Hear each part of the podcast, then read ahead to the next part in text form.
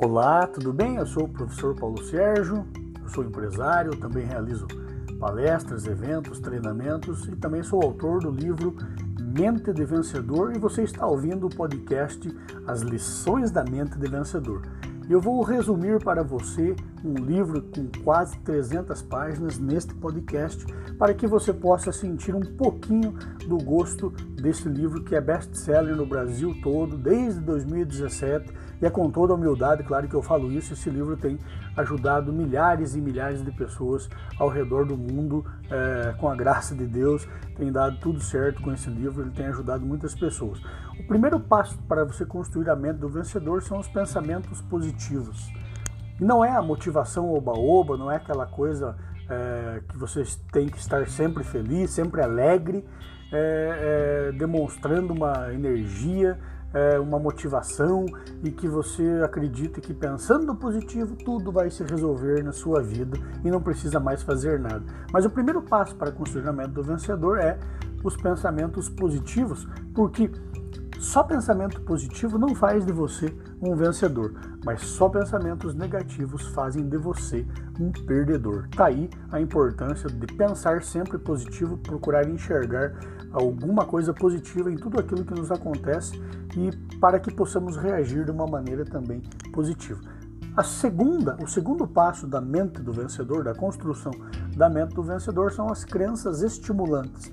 Como é que eu consigo ter crenças estimulantes? A partir do primeiro passo. Eu preciso pensar positivo para que eu possa, nas minhas conexões cerebrais, nas minhas conexões neurais, para que eu possa fazer novas conexões e que aquelas crenças antigas, aquelas crenças erradas, muitas vezes que me ensinaram, elas comecem a ser como uma britadeira faz no asfalto a quebrar tudo aquilo que está errado e para que eu possa acreditar em coisas novas. Então é quase que impossível de uma pessoa ter uma pessoa ter crenças estimulantes se ela não passar primeiro pelos pensamentos positivos. Então pensa positivo que automaticamente as suas crenças também vão começar a ser positivas. Muitas pessoas têm a crença, por exemplo, de que dinheiro é sujo, de que dinheiro não presta.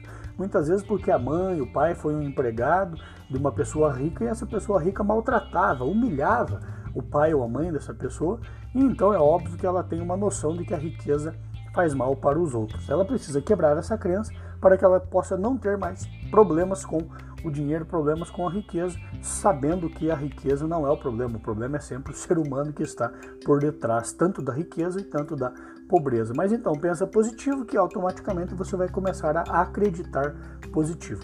O terceiro passo é a blindagem mental. A blindagem mental é você se proteger contra as mensagens negativas que as pessoas, que o mundo traz, né, trazem para você. Então você pensa positivo, você acredita positivo, tem crenças estimulantes, a sua mente começa a se blindar naturalmente contra os episódios negativos que tentam trazer para você.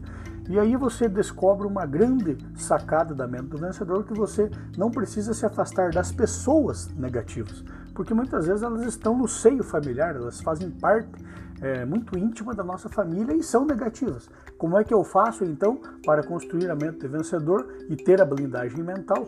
Eu preciso entender que eu tenho de me afastar das mensagens que as pessoas trazem e não das pessoas. Então você pensa positivo, você acredita positivo e você vai blindar a sua mente para que você possa passar para o quarto passo da mente do vencedor, que é os sonhos grandes. Uma pessoa que pensa negativo, uma pessoa que acredita negativo, uma pessoa que não tem blindagem mental, que ela está suscetível a todos os malefícios e negatividades do mundo, ela não vai conseguir jamais sonhar grande. E o que eu mais vejo são pessoas tentando se comportar de uma maneira positiva, de uma maneira grande, para realizar os seus sonhos e não conseguem. Por quê? Porque elas não passaram por todo o processo, desde lá dos pensamentos positivos, as crenças estimulantes, a blindagem mental, para que possam se comportar de uma maneira positiva e realizar os seus sonhos grandes. É, jamais uma pessoa que não passa por esse processo terá sonhos grandes ou quando ela conseguir ter um sonho grande, ela já vai matá-lo na sua mente. Por quê? Porque ela acredita que não vai dar certo. Ela já mata o sonho antes mesmo de tentar realizá-lo. O quinto passo da mente do vencedor é a casca grossa.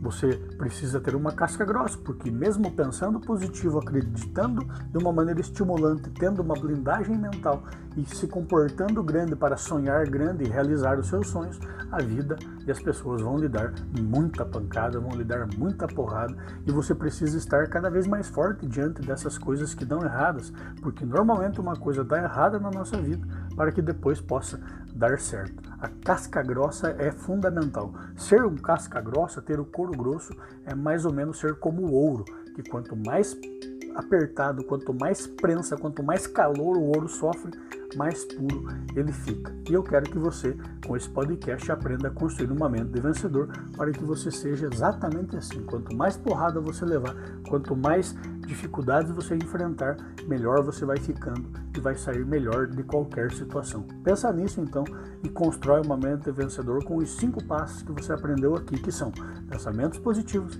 crenças estimulantes, blindagem mental, sonhos grandes e casca grossa. Pense nisso, fique com Deus, sucesso e felicidade sempre.